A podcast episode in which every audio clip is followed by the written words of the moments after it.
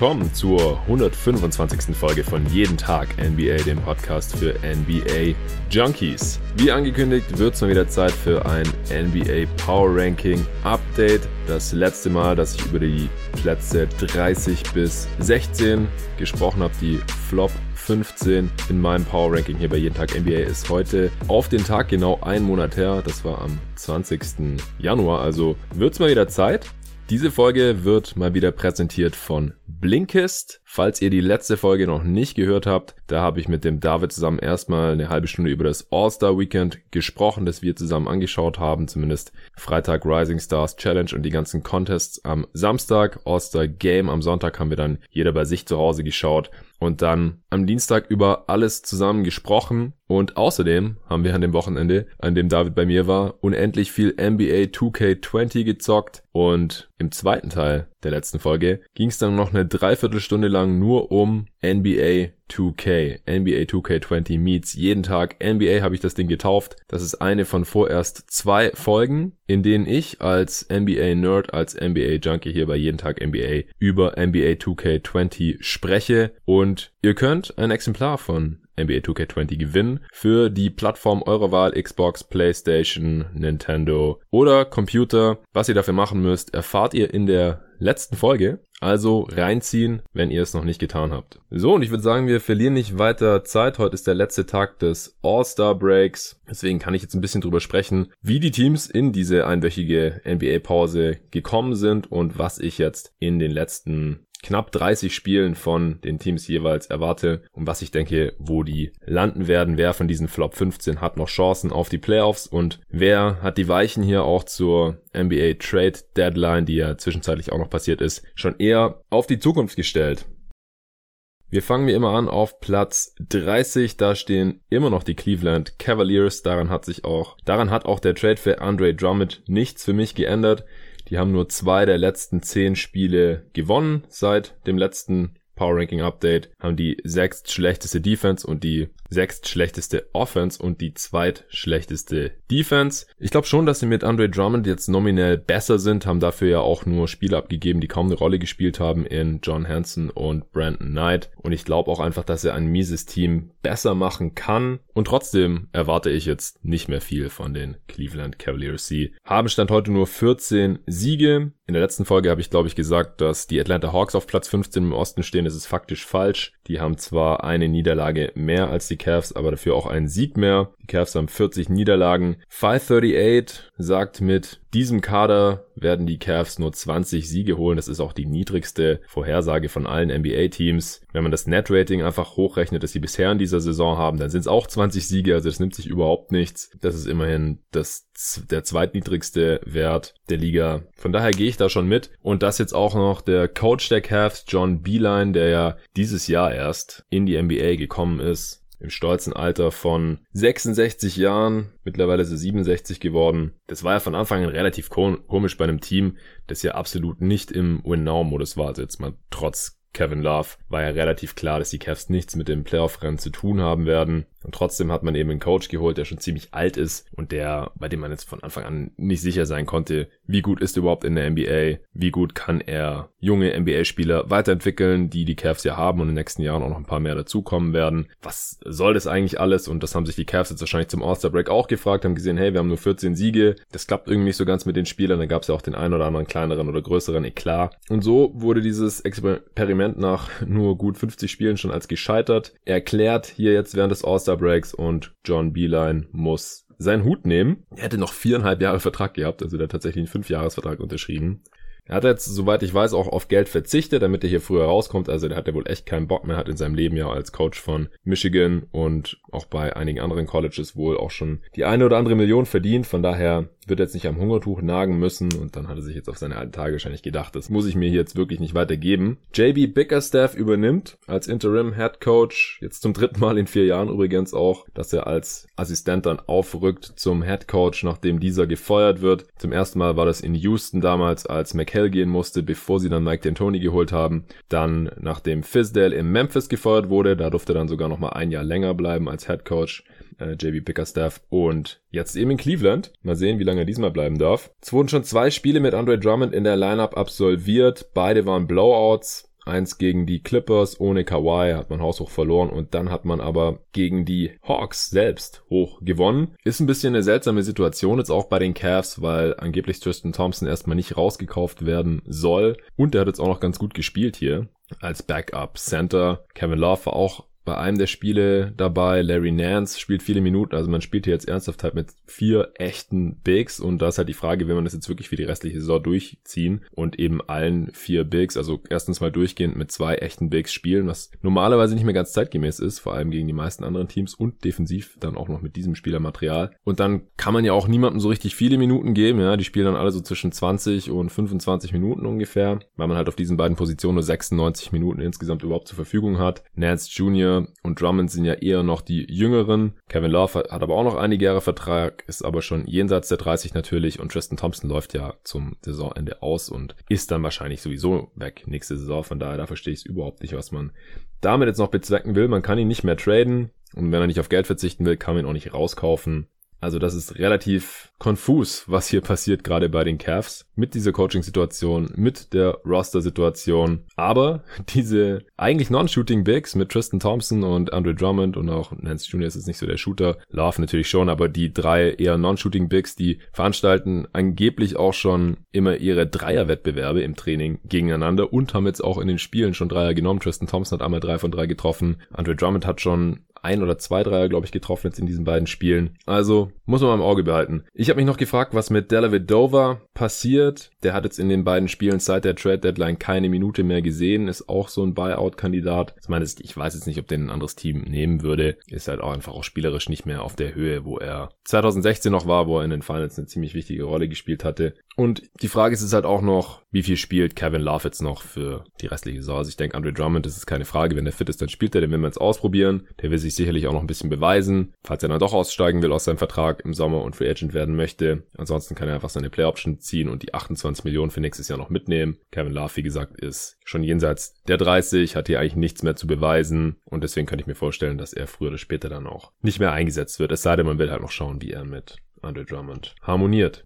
Aber unterm Strich, wie gesagt, die Cavs für mich noch das Team, das ich am Ende der Saison mit den wenigsten Siegen sehe. Auf Platz 29 haben wir ein neues Team, die New York Knicks, habe ich um einen Platz nach unten geschoben von 28 auf 29 abgefallen. 538 sagt, am Ende der Saison haben sie 24 Siege. Wenn man das Netrating hochrechnet, haben sie am Ende 25 Siege. Aktuell haben sie 17 und 38 Niederlagen. Das heißt, sie haben immerhin fünfmal gewonnen und sechsmal verloren. Seit dem letzten Update von diesen fünf Siegen kamen sogar vier in Folge und das darauffolgende Spiel wurde dann auch erst nach Double Overtime gegen Atlanta verloren. Also die Knicks eigentlich durchaus respektabel in dieser Spanne. Defense ist immer noch auf Platz 20, also nicht komplett miserabel, aber man hat halt die zweitschlechteste Offense. Und nachdem man jetzt Marcus Morris für Maurice Harkless getradet hat an der Deadline, der eventuell auch noch ausgekauft wird, mal sehen, wird man halt offensiv offensiv sicherlich auch nicht besser werden. Also das wird wahrscheinlich eher noch schlechter. Defense, mal sehen. Wer meine Pods aufmerksam gehört hat seit der Offseason, der weiß, dass ich es von Anfang an für unrealistisch gehalten habe, dass man die Free Agent Signings gewinnbringend weiter traden kann zur Deadline. Und selbst bei Morris war ja im Prinzip jetzt ein Career Year von ihm notwendig, dass er überhaupt so viel Wert hat zur Trade Deadline, dass mehrere Teams an ihm interessiert sind und man dafür jetzt noch ein paar Picks bekommt und einen auslaufenden Vertrag. Bei den ganzen anderen Spielern war das noch unrealistischer und das ist letztendlich auch nicht so gekommen. Coach Mike Miller will laut eigener Aussage keine Minuten an die jüngeren Spieler verschenken jetzt für die restliche Saison, aber früher oder später müssen aus meiner Sicht da die Jungs noch ein bisschen mehr ran auch wenn halt, wie gesagt, alle Wets oder fast alle Wets bis auf Marcus Morris eben jetzt gerade noch da sind. Und es ist halt so, wenn die Wets da sind, dann werden die halt tendenziell von den Coaches auch eingesetzt, weil die denen einfach mehr vertrauen. Kevin Knox zum Beispiel hatte zuletzt keine 15 Minuten im Schnitt mehr gesehen. Dennis Smith Jr. spielt auch nur sporadisch. Nilikinas Minuten schwanken. Mitchell Robinson kommt nur noch von der Bank. Touch Gibson ist der Starting Center. RJ Barrett startet natürlich als Rookie, ist aber eine, eigentlich der einzige jüngere Spieler deiner Starting Liner. Brandle, wenn man den noch dazu zählen will, der startet natürlich auch. Alfred Payton als einzige einigermaßen verlässliche Option da auf der Eins und eben Reggie Bullock über Leute wie Kevin Knox oder die anderen noch etwas jüngeren Flügelspieler. Also das würde mich schon sehr wundern, wenn das jetzt die letzten knapp 30 Spiele noch so immer so weitergeht. Sicher sind die Wets vielleicht ein bisschen besser, aber ob die Knicks dann am Ende 21, 23 oder 25 Siege holen. Sollte eigentlich egal sein und man muss hier jetzt einfach evaluieren, was kann ein Kevin Notz, will man weiter mit dem Dotson-Plan, mit einem Alonso Trier, was kann ein Iggy Brasdikis, kann mit Robinson den Stretch, den er letztes Jahr nach dem All-Star-Break hingelegt hat als Rookie, hier vielleicht nochmal wiederholen, wenn er startet und so weiter. Und wenn das passiert, dann bin ich mir ziemlich sicher, dass die Knicks einen der schlechtesten Records der Liga haben werden. Und auch wenn es nicht passiert, sehe ich sie nicht viel besser. Von daher hier jetzt heute auf Platz 29. Auf Platz 28 habe ich die Golden State Warriors.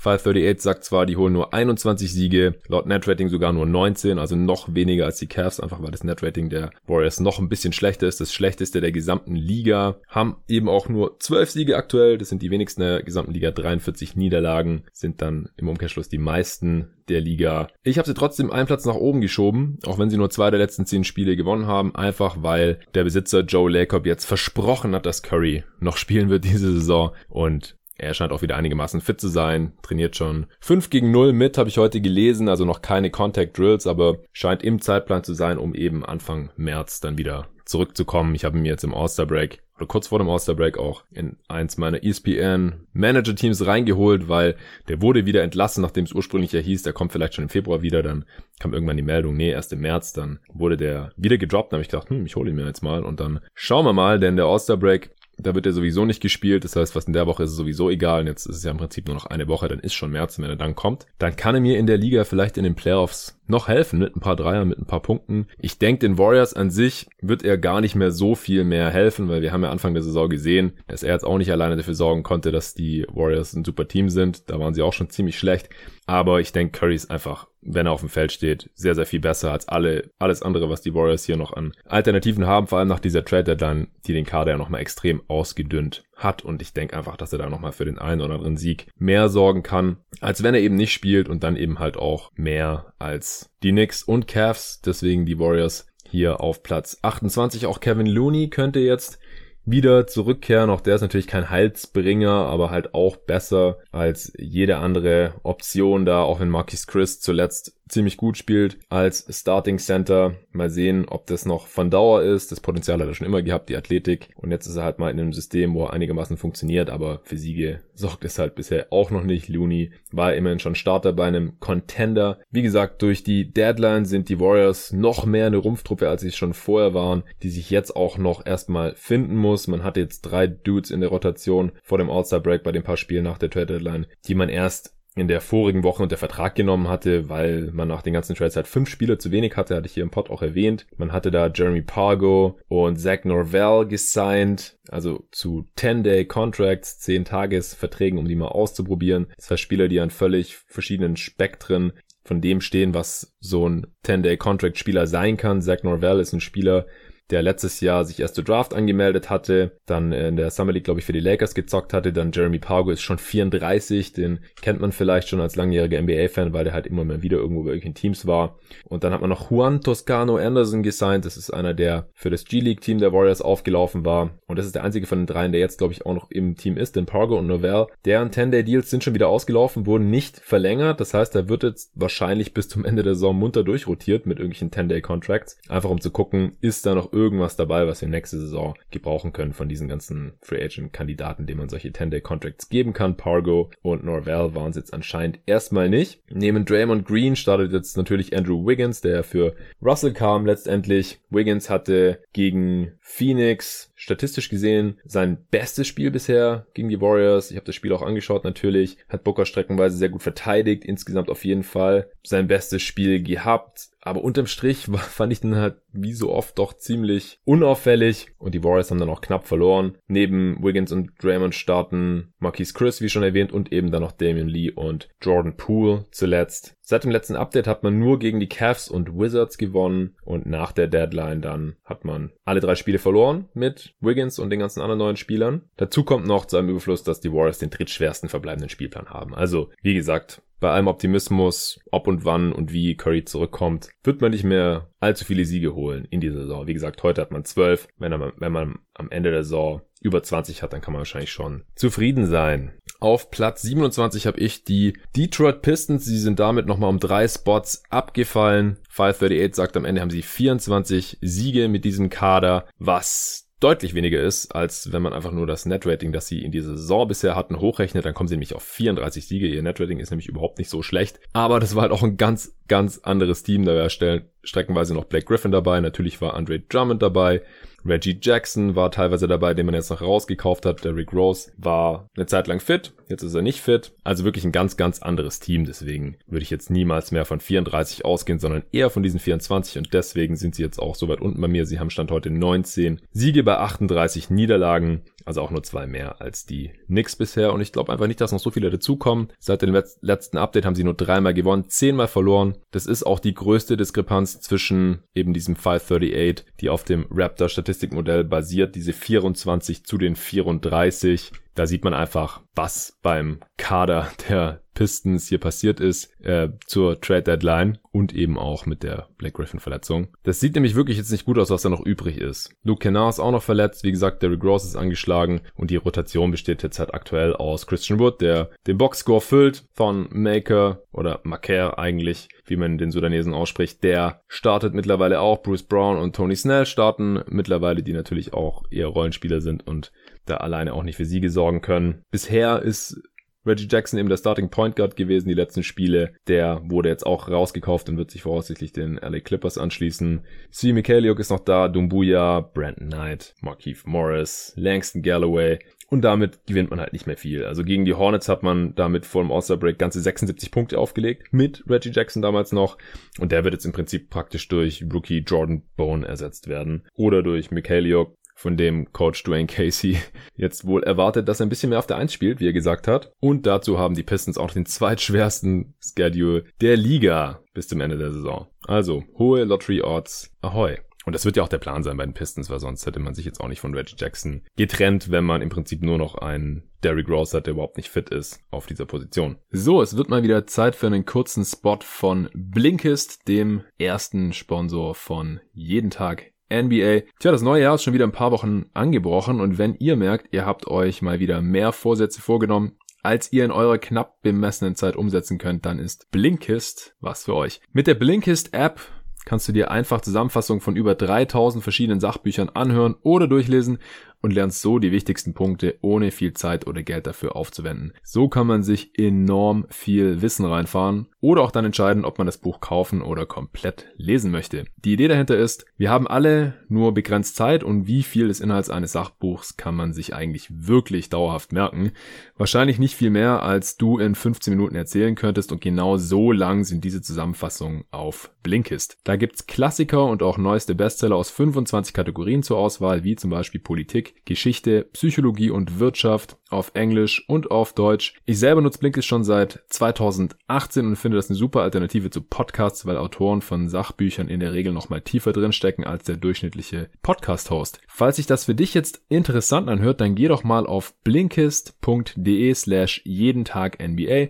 Da bekommst du dann 25% Rabatt auf das Jahresabo Blinkist Premium und noch eine Woche gratis zum Ausprobieren oben drauf. Also egal, was dich interessiert oder was deine Ziele sind, auf Blinkist gibt's bestimmt was für dich und jeden Monat kommen noch 40 neue Titel dazu. Falls ihr wie ich extrem viel auf der To-Do-Liste stehen habt und euch immer noch nicht richtig organisieren könnt, dann gibt's hier diverse Ratgeber zur Produktivität und Selbstmanagement, zum Beispiel wie ich die Dinge geregelt kriege von David Allen, indem er seine berühmte Methode erklärt. Klingt interessant, dann tut das richtig und geht auf blinkist.de slash jeden Tag NBA und sichert euch durch meinen Link die 25% Rabatt und die Gratiswoche. Also nochmal, blinkist.de slash jeden Tag NBA. Auf Platz 26 habe ich die Minnesota Timberwolves, die sind auch um drei Plätze abgefallen. 538 sagt 26 Siege. Wenn man das Net-Rating hochrechnet, sind sogar noch 32 Siege, also auch eine ziemlich große Diskrepanz, nicht so groß wie bei den Pistons. Aber der Kader, den man bisher hatte, war einfach ein bisschen besser als das, was jetzt nach der Trade Deadline noch übrig ist. Man hat 16 Siege erst bei 37 Niederlagen. Die Wolves sind auch das Team mit dem meisten Pech in Anführungsstrichen, weil sie ihr Net-Rating von nur minus 3,3, was gar nicht so schlecht ist, einfach krass underperformen. Sie haben äh, im Prinzip fünf Siege zu wenig. Teams, die ihr Net-Rating von minus 3,3 haben, müssten normalerweise um die 20, 21 Siege haben. Wenn man das umrechnet, haben sie nicht. Das heißt, die haben viele knappe Spiele verloren. Auch nur eins der letzten zehn gewonnen seit dem letzten Update. Und wie gesagt, der Kader ist jetzt aktuell ziemlich dünn und komplett neu zusammengewürfelt. Von der vorigen Rotation vor der Deadline sind eigentlich nur noch Carl Towns, Josh Okogie und Jared Culver da. Also ganze drei Spieler. Und jetzt ist Towns auch noch am Handgelenk verletzt und wird wahrscheinlich länger ausfallen. Im letzten Spiel ist dann James Johnson auf Center gestartet, in dem Towns nicht spielen konnte. Auch weil man Omari Spellman in die G-League nach Iowa geschickt hat. Ist das ein Tanking-Move oder verstehe ich nicht? Also wenn man halt überhaupt keine Bigs mehr im Kader hat nach der Trade-Deadline, dann der Starting Center in Towns verletzt ist und man dann halt quasi mit einem Forward wie James Johnson auf der 5 starten muss, Wieso lässt man da nicht Spellman irgendwie ein paar Minuten aufs Parkett? Die Moves waren aber halt eh eher auf die Zukunft ausgerichtet, auf die nächste Saison, dann irgendwie um Towns und D'Angelo Russell und Jared Culver wahrscheinlich hier ein Team aufzubauen, das dann irgendwann mal im Westen um die Playoffs mitspielen kann.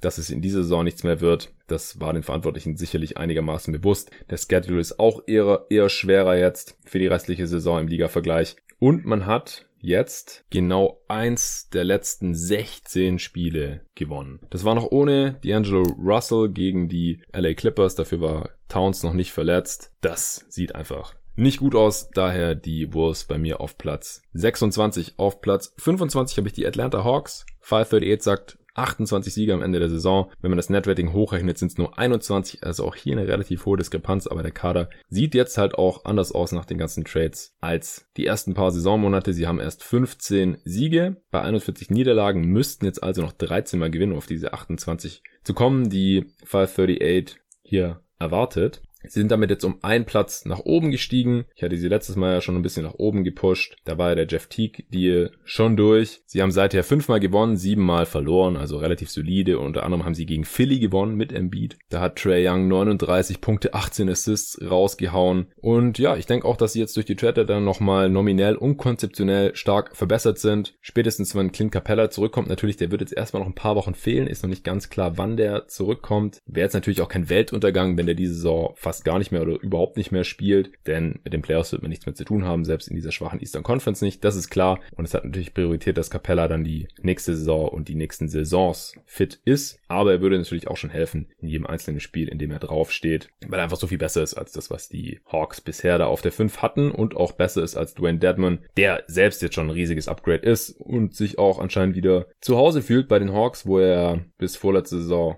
nee, bis letzte Saison, bis diesen Sommer, bis zur Free Agency gespielt hatte. Jetzt bei den Kings lief es ja richtig schlecht für ihn. Bei den Hawks direkt wieder besser. Jeff Teague hilft als Backup-Playmaker und man hat eben diesen leichten Schedule für die restliche Saison. Das hatte ich ja auch beim letzten Power Ranking Update schon gesagt.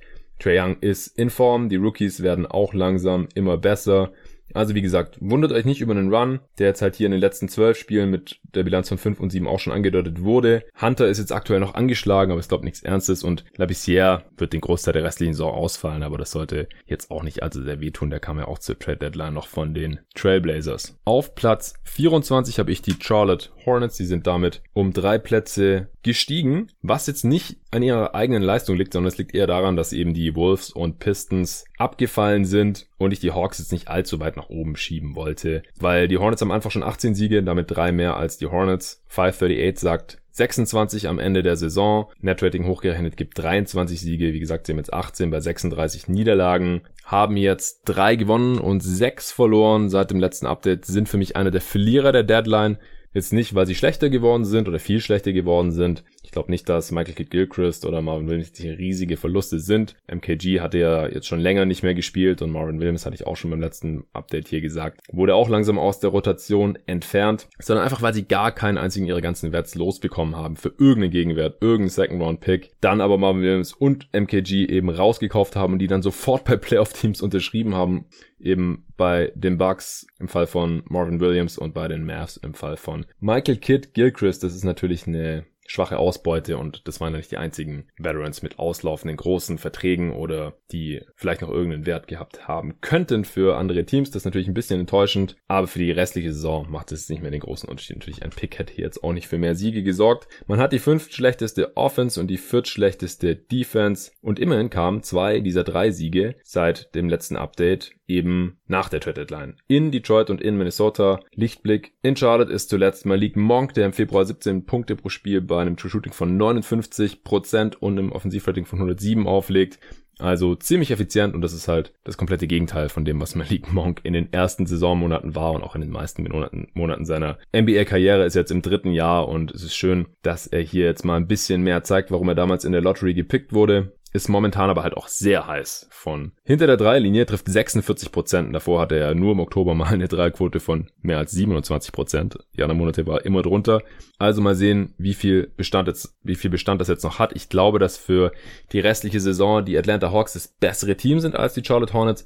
Aber ich möchte hier heute in dieser Ausgabe nochmal abbilden, was, was ich für am realistischsten halte, wie die Teams am Ende der Saison dastehen. Und da haben die Hornets eben Stand heute schon drei Siege mehr als die Hawks. Kann gut sein, dass die Hawks sie noch überholen. Sehr, sehr knapp hier hätte man jetzt auch andersrum ranken können. Chicago einen Platz höher noch auf Platz 23. 538 geht noch von 30 Siegen aus. Wenn man das Netrating hochrechnet, kommt man auf 32. Also deutlich mehr als jetzt bei den Hawks und Hornets zum Beispiel. Sie haben Stand heute aber auch nur 19 Siege bei 36 Niederlagen. Ich habe sie um einen Platz nach unten geschoben, auch weil sie nur dreimal gewonnen haben in den 10 Spielen. Seit dem letzten Update haben die drittschlechteste Offense nach wie vor. Defense immer noch durchschnittlich Platz 14. Der Kollege Julius Kamper von GoToGuys.de hat einen Artikel geschrieben, der heute rauskam, über die Chicago Bulls, wie sie in diese Situation reingekommen sind und wie sie vielleicht wieder rauskommen können als Franchise. Wer möchte, kann das gerne nachlesen auf go-2-guys.de.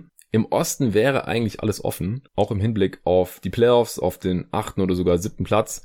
Aber die Bulls kriegen es einfach nicht auf die Kette. Die haben jetzt nicht mal die Wizards hinter sich halten können. Die sind da jetzt schon an ihnen vorbeigezogen in den Standings in der Western Conference. Zum Glück kommen jetzt Wendell Carter Jr. und Otto Porter Jr. zurück. Markenen braucht wohl noch bis Anfang März, also noch ein, zwei Wochen oder so. Dann könnte der auch wieder eingreifen. Ansonsten sind die Bulls halt ein ziemlich volles Lazarett nach wie vor mit Valentine, Hutchison und Chris Dunn, die alle noch verletzt weiter ausfallen. Porter und Carter spielen jetzt auch heute Nacht wohl noch nicht, aber sollen die Tage dann vielleicht endlich mal wieder zurückkommen. So oder so haben die Bulls aber halt bisher es nicht hinbekommen, vor allem mal stärkere Teams ab und zu zu schlagen. Also gegen Teams mit einer positiven Bilanz haben sie diese Saison genau ein Sieg, einen einzigen. Und das war gegen die LA Clippers. Sie haben auch Memphis schon zweimal geschlagen, früher in der Saison, aber da war Memphis halt noch unter 500, also hatte noch keine positive Bilanz, deswegen zählt es hier noch nicht rein. Also sie verlieren immer gegen stärkere Teams, kann man zusammenfassend sagen, und gewinnen dann einfach auch zu selten gegen die schwachen Teams. Zuletzt haben sie jetzt halt auch wieder sechs in Folge verloren, deswegen glaube ich einfach, dass sich das mit dem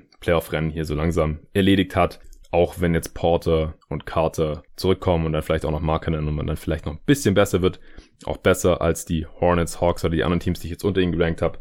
Aber für die Playoffs müsste jetzt echt noch ein Wunder passieren.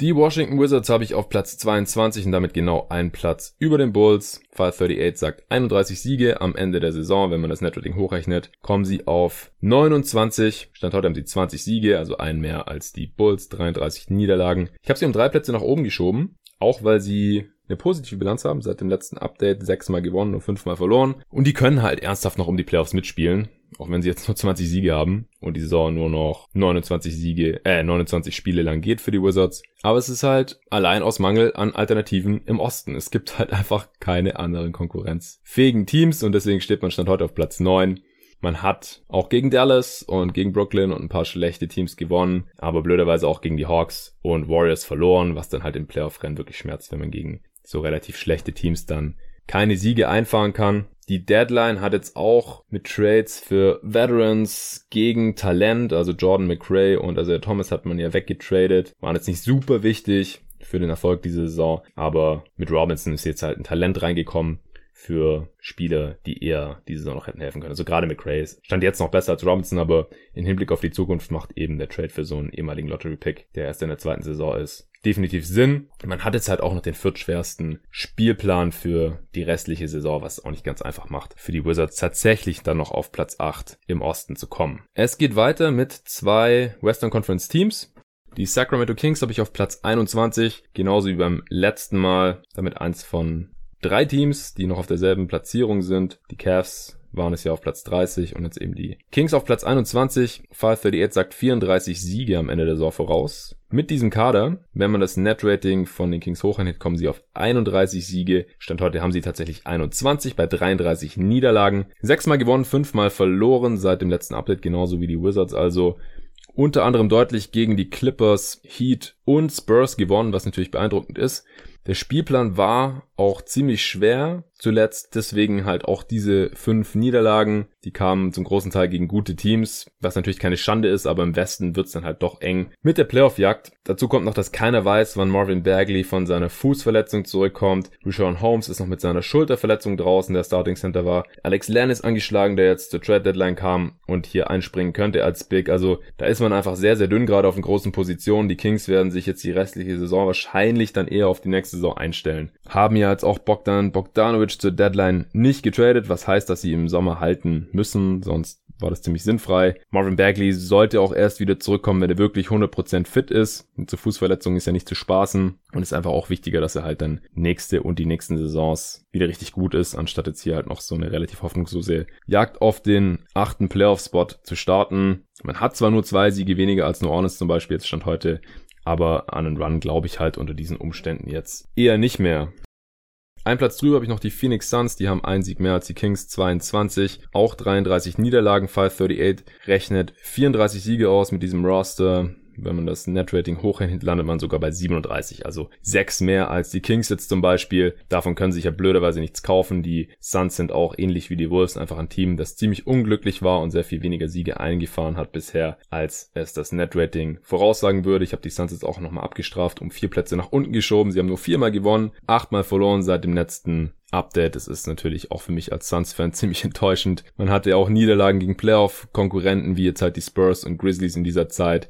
Man hat sich zur Trade Deadline nicht verbessert. Man hat sogar noch ein bisschen Tiefe verloren mit Tyler Johnson. Wobei, wenn man sich seine Stats anguckt, dann oder ihn auch viel spielen sehen hatte wie ich, dann äh, weiß ich auch nicht, ob das jetzt so ein großer Verlust ist. Er hat gerade mal fünf Punkte pro Spiel gemacht, Offensive Rating von 98, 29 Prozent von der Dreilinie getroffen, True Shooting von unter 50 Prozent. Kurzum, er war einfach richtig schlecht und ich kann schon nachvollziehen, wieso man jetzt hier nicht an ihm festgehalten hat und dann lieber mal noch die jüngeren Guard-Talente da ranlässt. Elio Kobo, Ty Jerome, selbst ein Javon Carter oder ein Jalen LeQ aus der G-League hochziehen, der jetzt auch schon mal ran durfte.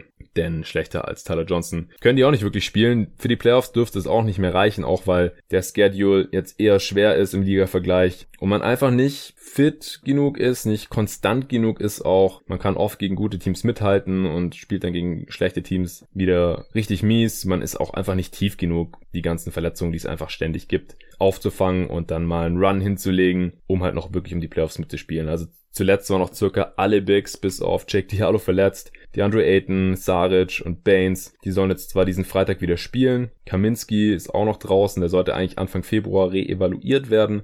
Aber da hat man jetzt noch gar nichts gehört. Also ist auch kein gutes Zeichen nach seiner Stressfraktur da im Knie. Also die Zeichen in Phoenix sehen nicht besonders gut aus, deswegen hier auf Platz 20 mittlerweile im Power Ranking. Ein Platz drüber habe ich die Orlando Magic, sind damit auch um vier Plätze abgefallen, reicht, stand heute trotzdem noch für Platz 8 im Osten, wie gesagt, einfach aus Mangel an Alternativen. 538 sagt 37 Siege voraus mit diesem Kader. Auch das Netrating hochgerechnet gibt 37 Siege, also deckungsgleich. Sie haben Stand heute 24 mal gewonnen, 31 mal verloren seit dem letzten Update dreimal gewonnen, viermal verloren. Das sind jetzt weniger Siege als bei den anderen Teams bisher in der Flop 15, einfach weil ich sie letztes Mal noch in der Top 15 drin hatte. Aber heute habe ich sie einfach ein bisschen nach unten geschoben. Ich finde sie einfach im Liga-Vergleich, auch wenn sie jetzt gerade auch noch auf dem Playoff-Platz sind, in der Eastern Conference einfach kein Top 15 Team mehr. Ich finde die anderen Teams, die ich jetzt über ihn gerankt habe, im direkten Vergleich ein bisschen besser und gehe eben auch davon aus, dass sie am Ende der Saison ein paar mehr Siege haben könnten als die Orlando Magic. Sie haben sich zu Trade dann mit dem Trade für James Ennis tatsächlich leicht verbessert, weil der faktisch Al-Farouk Aminu und Jonathan Isaac in der Rotation ersetzen könnte. Diese beiden Kollegen fallen nämlich voraussichtlich für die restliche Saison aus mit ihren Verletzungen und wenn es die Magic eben noch in die Playoffs schaffen, dann äh, braucht man da ein bisschen mehr Tiefe, damit man da nicht völlig abgeschlachtet wird. DJ Augustin kommt jetzt auch nach über einem Monat Verletzungspause wieder zurück, habe ich heute gelesen. Den braucht man auch wirklich dringend, denn offensiv sieht es weiterhin ziemlich düster aus. Da ist man auf Platz 24 im Liga-Vergleich. Man hat Ende Januar auch vier Spiele in Folge die 100 Punkte nicht knacken können. Das sieht man heutzutage wirklich selten bei der Pace und der offensiven Ausrichtung von den Teams und der Liga im Allgemeinen. Man schlägt immerhin meistens die schlechten Teams, was im Osten dieses Jahr dann halt im Endeffekt einfach reichen sollte für die Playoffs. Auch weil man jetzt für die letzten knapp 30 Spiele den drittleichtesten Spielplan der Liga hat. Auch hier nochmal, ich habe es auch bei den letzten Malen schon erwähnt, leichtest der Spielplan oder die Schwere des Spielplans wird hier so definiert, dass man einfach schaut, wie sieht die durchschnittliche Siegquote der gegnerischen Teams aus, gegen die die Teams jeweils noch ran müssen jetzt bis zum Ende der Saison. Da wird nicht nach Back-to-Backs geschaut, da wird nicht geschaut, welches Team hat mehr Auswärts- und mehr Heimspiele oder wie viele Spiele überhaupt noch bis zum Ende der Saison. Das nicht, sondern es ist einfach nur die durchschnittliche Siegbilanz. Also nicht besonders differenziert, aber auf jeden Fall schon mal ein Hinweis, dass die Magic eher gegen schwächere Teams ran müssen hier bis zum Ende. Deswegen auf Platz 19 noch. Auf Platz 18 habe ich die Portland Trailblazers, da waren sie auch schon beim letzten Update. Ich habe keinen Grund gesehen, jetzt hier irgendwas zu ändern. Sie haben sechsmal gewonnen, fünfmal verloren, hatten einen toughen Spielplan zuletzt, muss man wirklich sagen. Nur gute Gegner eigentlich. Memphis und New Orleans waren noch die schwächsten Teams und ausgerechnet gegen die hat man dann auch kurz vorm All-Star Break noch verloren sind ja direkte Konkurrenten für Platz 8 im Playoff-Rennen in der Western Conference. Es schmerzt natürlich doppelt. Offensiv ist man auf Platz 8, defensiv das fünf schlechteste Team der Liga. Also wirklich ein One-Way-Team. Zur Deadline hat man noch eher jetzt im Geiz-Modus agiert und hat geschaut, dass man aus der Luxury Tax rauskommt, dass man Geld spart. Aber Yusuf Nurkic und Zach Collins könnten eventuell bald zurückkommen. Wenn die Deals jetzt auch vor dem Hintergrund passiert sind, dann ist es schon ein bisschen verständlicher. Auch Trevor Reeser ist bisher offensiv ein riesiges Upgrade gegenüber Kent Bazemore und Anthony Tolliver, die man ja für ihn nach Sacramento geschickt hat. Das muss man wirklich sagen. Der trifft sehr, sehr gut. Das ist auch gut, weil Mello langsam nachlässt und immer schlechter trifft. Gegen Memphis zum Beispiel in der besagten Niederlage hatte nur einen von 15 aus dem Feld getroffen. Lillard ist weiterhin offensiv sehr, sehr stark gewesen und auch der Hauptfaktor gewesen, dass man überhaupt sechsmal gewonnen hat seit dem letzten Update. Aber jetzt ist er gerade mit einer Leistenzerrung raus, hat ja auch jetzt am All-Star-Game ausgesetzt, nicht mitgespielt und könnte noch sogar eine Woche fehlen, habe ich heute gelesen, was die Blazers natürlich überhaupt nicht ersetzen können. Zusammen mit dem Rückschlag bei Nurkic der sich die Wade gezerrt hat jetzt in seiner Rehab, bevor er wieder richtig zurückgekommen ist, auch noch von seinem Beinbruch und jetzt daher halt nicht wie ursprünglich erhofft direkt nach dem All-Star Break wieder eingreifen kann. Und dazu kommt noch die Ungewissheit um Collins Rückkehr, das ist jetzt eventuell im März, der kann anscheinend schon wieder beide Arme benutzen und trainiert damit nach seiner Schulter-OP. Aber es sieht halt mit den Playoffs jetzt auch nicht super rosig aus. Also da hängt jetzt wirklich viel davon ab, wann kommt Lillard wieder zurück, ist er dann gleich wieder fit und kann daran anknüpfen, was er da im Januar abgebrannt hat, wann und wie kommt Nurkic zurück, wann und wie kommt Zach Collins zurück und wenn es da irgendwelche Verzögerungen oder Enttäuschungen gibt, dann haben die Blazers einfach ein Problem, weil sie sind jetzt einfach gerade extrem dünn aufgestellt. Also Swanigan spielt auch schon wieder viel zu viel, solange die eigentlichen Bigs hier fehlen, noch verletzt. Immerhin ist der Spielplan eher einfach bis zum Ende der Saison.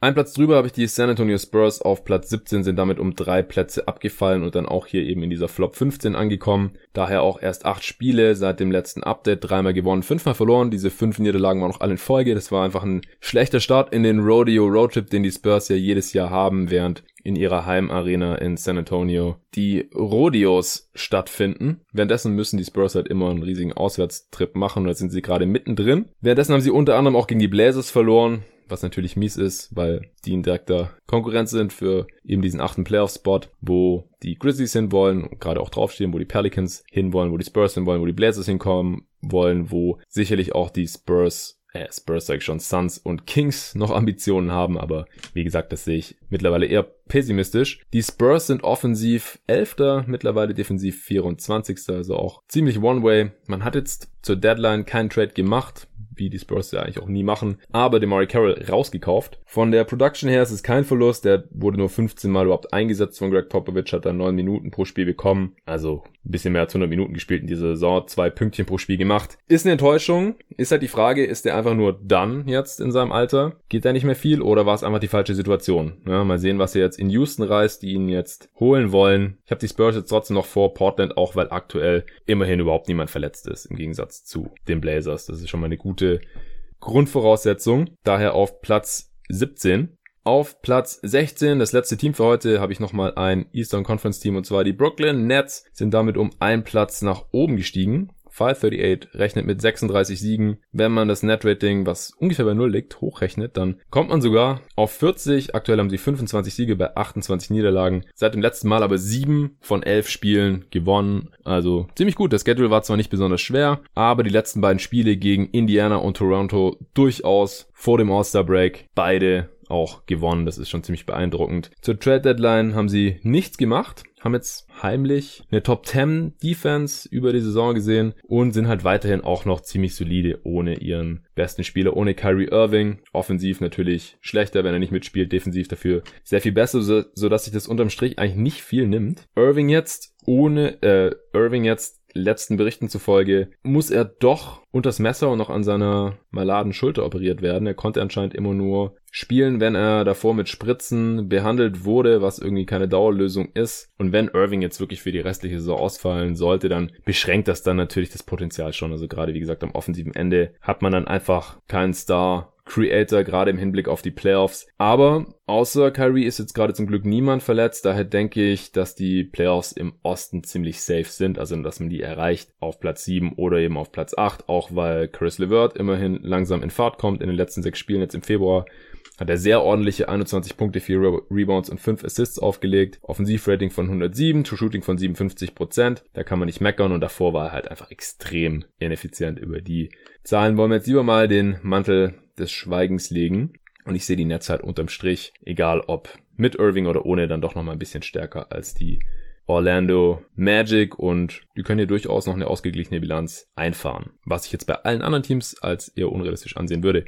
So, das war's dann auch schon mit den Flop 15. Die Top 15 folgen dann die Tage, weil ich nächste Woche umziehe, wie ich schon mal erwähnt habe. Und das Ganze im Wohnungstausch ist dadurch ein bisschen komplizierter zu organisieren und koordinieren. Bin ich im Prinzip die gesamte nächste Woche immer irgendwie jeden Tag mit diesem Umzug beschäftigt. Ich versuche trotzdem noch diese Top 15 des Power Rankings aufzunehmen und für euch rauszuhauen. Vielen Dank fürs Zuhören, vielen Dank auch für die vielen E-Mails und das ganze Feedback, das mich schon erreicht hat zu NBA 2K20 Meets jeden Tag NBA. Wie gesagt, wenn ihr die Folge noch nicht gehört habt, würde es mich super freuen, wenn ihr da mal reinhört und mir sagt, ob ihr Interesse habt, dass ich in Zukunft öfters mal über NBA 2K20 spreche und was ich dann eben auch dazu machen soll, was für Formate ihr euch da vorstellen könnt. Ich bin da wirklich für jeden Einzelnen, der mir hier Input und Feedback gibt, dankbar. Und wie gesagt, ihr könnt auch was gewinnen. Ihr könnt NBA 2K20 gewinnen für die Plattform eurer Wahl. Vielen Dank auch nochmal an Blinkist fürs Sponsoren und bis zum nächsten Mal.